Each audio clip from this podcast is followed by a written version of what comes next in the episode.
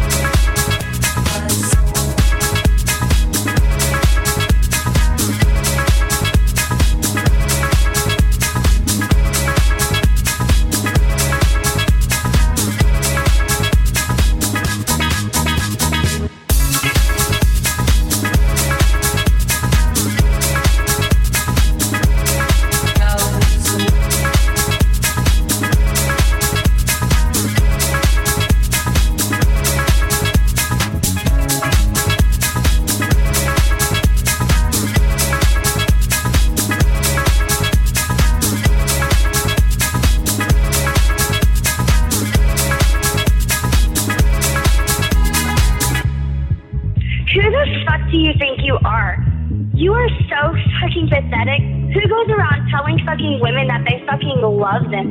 That is fucking some sorry shit. You're supposed to be 35 fucking years old and you go around saying bullshit like this. Like, seriously? Tell me to chill the fuck out? You chill the fuck out. You messed with the wrong bitch, and I'm so fucking sick of fucking pieces of shit like you thinking you can run your fucking shit on me. You got me fucked up in bed. You better fucking know that you will fucking pay for this shit. You think I'm gonna let you off easy? You don't tell me you fucking love me and then fuck me over at the last minute. Bitch, fuck you.